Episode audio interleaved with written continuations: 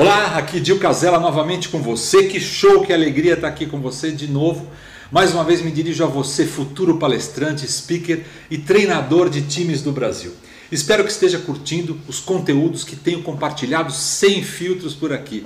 Então, eh, quero te pedir para que curta esse conteúdo, para que inscreva-se no meu canal, ative o sininho para saber novidades, as novidades que aparecem sempre eh, nessa troca de informações que eu sempre proponho por aqui. Please, compartilhe e recomende meus vídeos e podcasts com seus amigos e familiares. Sou muito grato por caminharmos juntos nessa jornada. Você já teve a curiosidade em saber quanto alguém ganha? Alguém ganha? Eu tenho certeza que já teve sim. Esse é um comportamento normal do ser humano. As pessoas são assim mesmo. Esse comportamento serve para criarmos uma comparação com as nossas vidas, com o padrão de vida que as outras pessoas levam e até medir se estamos fazendo bom uso das nossas receitas. Olha só, serve para medir o nosso sucesso, as nossas conquistas e até serve como gatilho para a busca de futuras realizações, conquistas sociais e até materiais também, por que não dizer. É claro que, por questões éticas, você não vai sair por aí perguntando quanto todo mundo ganha. Já imaginou um diálogo no elevador assim: Bom dia, bom dia, tudo bem? Tudo bem, e você? Qual o seu salário? Ah, aí a pessoa responde: O meu? Ah, o meu, 8 mil por mês, fora as bonificações. E o seu? Ah, eu acho que não estou ganhando muito bem, estou ganhando mal, estou na faixa de uns 4 mil. Hum, que chato, tchau, não está legal mesmo. Ah, até logo, tchau, tchau. Não, não, não é assim que funcionam as coisas. Não é assim. Ficaria muito esquisito essas coisas estarem acontecendo. Mas as coisas faz parte da natureza humana essa curiosidade, essa necessidade de informação, essa necessidade de buscar é, informação para você criar um, um, grau de comparação. Se você, por exemplo, é do tipo do cara que sabe quanto ganha o Neymar, o, o Cristiano Ronaldo, o Messi, os artistas, youtubers, tudo bem, não tem problema, acho legal isso, isso é até legal. Se você faz uma ideia de quanto ganha o seu amigo, seu vizinho, seu cunhado, tudo bem também. Você certamente deduz muitas vezes pelo padrão de vida que as pessoas espelham o quanto elas faturam para tal. Ah, tudo bem. Por outro lado, é importante ressaltar que cada pessoa tem a sua realidade e a gestão de suas vidas acontecem de acordo com a sua própria realidade. Então não dá para fantasiar uma realidade de um lado a realidade do outro quando as coisas não, não batem. Segundo estudos publicados pela revista Nature Human Behavior o, eh, e transcrito por Julia Miosi no boletim Infomone de 6 de agosto do, do, de 2018, a realidade é a seguinte: a partir de dados obtidos por 1 milhão e 700 mil pessoas, quanto maior a remuneração, maior o grau de satisfação com a vida que ela terá.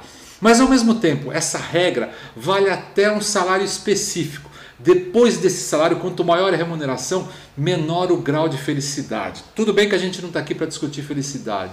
Talvez a gente chegue lugar, a lugar nenhum, talvez a gente, uma outra ocasião, fale sobre felicidade. Aqui na América Latina, por exemplo, o profissional que ganha 11 mil reais ao mês já tem um nível legal de felicidade. Em países mais desenvolvidos, como a Nova Zelândia, o salário ideal já sobe para mais de 50 mil reais ao mês. Depois que o ponto ideal de necessidade é atendido, as pessoas são levadas a se compararem ainda mais aos seus colegas e outras pessoas, o que atrapalha o bem-estar e a felicidade. Segundo o autor dessa pesquisa, o André Jeb, o dinheiro é só parte do que nos faz feliz. Estamos aprendendo mais sobre os limites dele o tempo todo. Bom, mas só para matar a sua curiosidade, o Neymar ganha 95 milhões de euros, o equivalente a 1 milhão 847 mil reais por dia o Cristiano Ronaldo ganha 118 milhões de euros, o equivalente a 2 milhões 294 mil reais por dia. O Messi, ah, 131 milhões de euros, o equivalente a 2 milhões 547 mil por dia. Bom, e você? Quanto merece ganhar? Ah, tá aí uma situação bem delicada. É muito comum nós palestrantes sermos questionados pelo que ganhamos quando estamos palestrando, quando palestramos quando, na nossa carreira.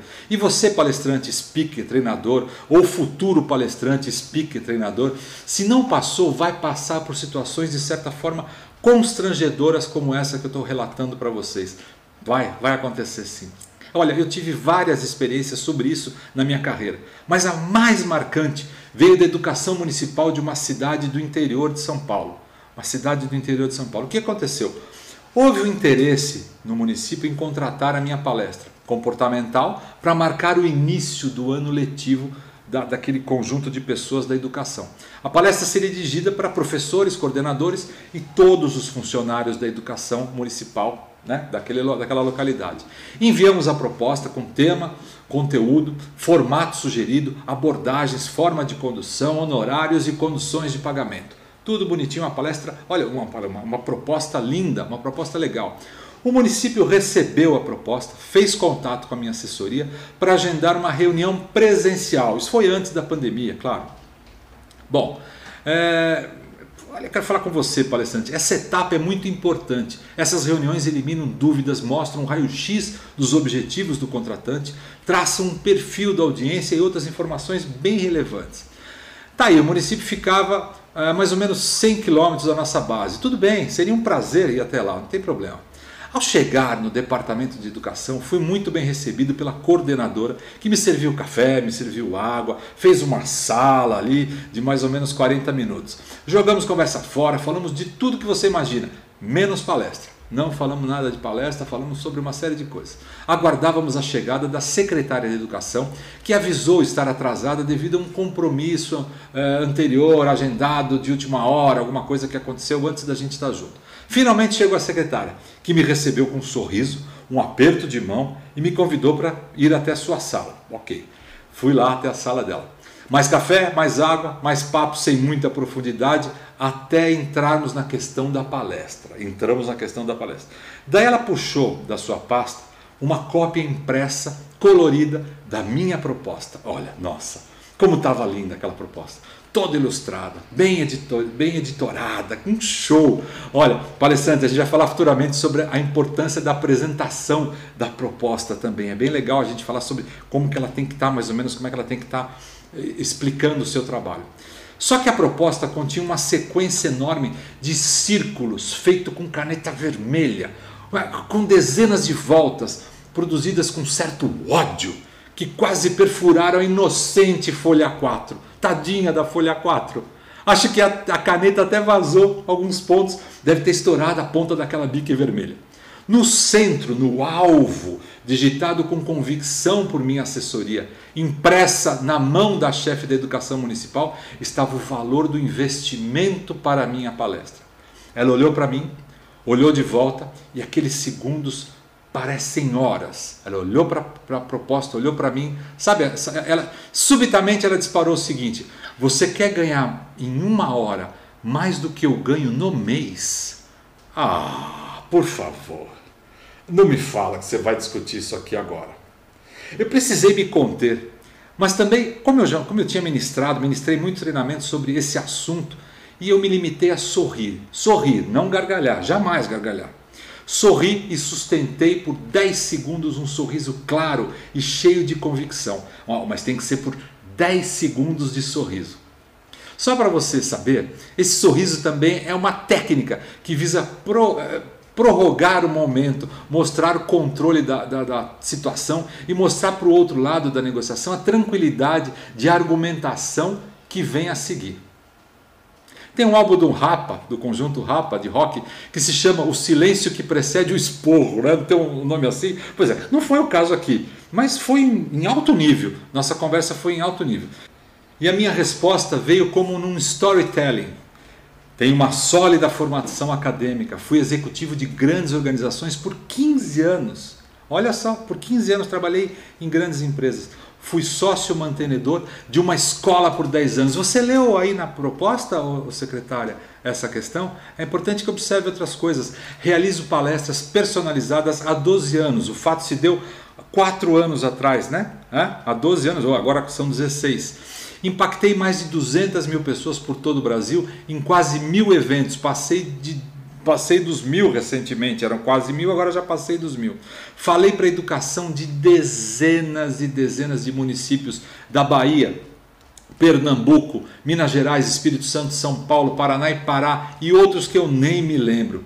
Mas isso é só currículo, secretária. Isso é só currículo. O que importa é o que eu vou proporcionar aos seus educadores, aos educadores do seu município. Isso que vai importar para você, secretário.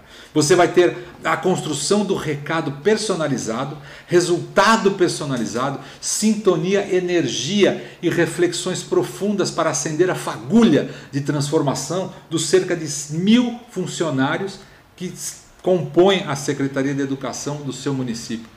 Qual valor que isso carrega, secretária? Meu Deus. Não, eu não posso é, proporcionar todo esse resultado por menos do que propus como investimento. Não, não vai dar para fazer isso. Por menos do que eu te propus, não dá. Sabe quanto vai custar? Sabe quanto vai custar por profissional? Por cada pessoa que vai estar presente? Menos de 10 reais.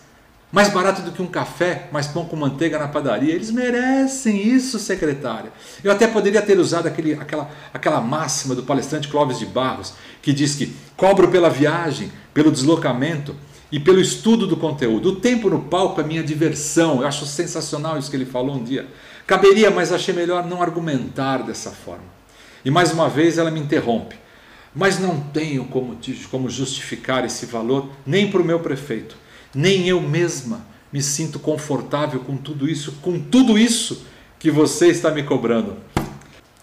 Você, amigo palestrante que está me vendo e ouvindo, quando, a percepção do cliente, a argumentação amarra só em preço e não em valor, estamos na, na base mais primitiva de uma negociação. Parece um lodo, parece um lamaçal, como um pneu atolado acelerando a 100 por hora sem sair do lugar. Não, eu não ofereci negociação de valor, não. Seria até óbvio, mas não, eu não fiz isso para ela, não. Eu fui educado, agradeci pelo tempo dela, estiquei minha mão e saí. Saí, fui até meu carro, liguei, liguei o carro, liguei o ar-condicionado. Mas você pensa, mas aí, Dio, você saiu triste? Nada disso, saí feliz, curti os 100 km de volta até o escritório, ainda parei na estrada para comprar um litro de mel e tomar um café sem pressa, sem pressa nenhuma. Durante meu café tive um déjà vu. Pensei, até pensei algumas coisas. Sabe como é que é? A primeira coisa que eu pensei, quanto será que essa secretária de educação ganha por mês? Como será que ela vive? Será que ela está passando por dificuldades? Eu fiquei refletindo essas coisas assim.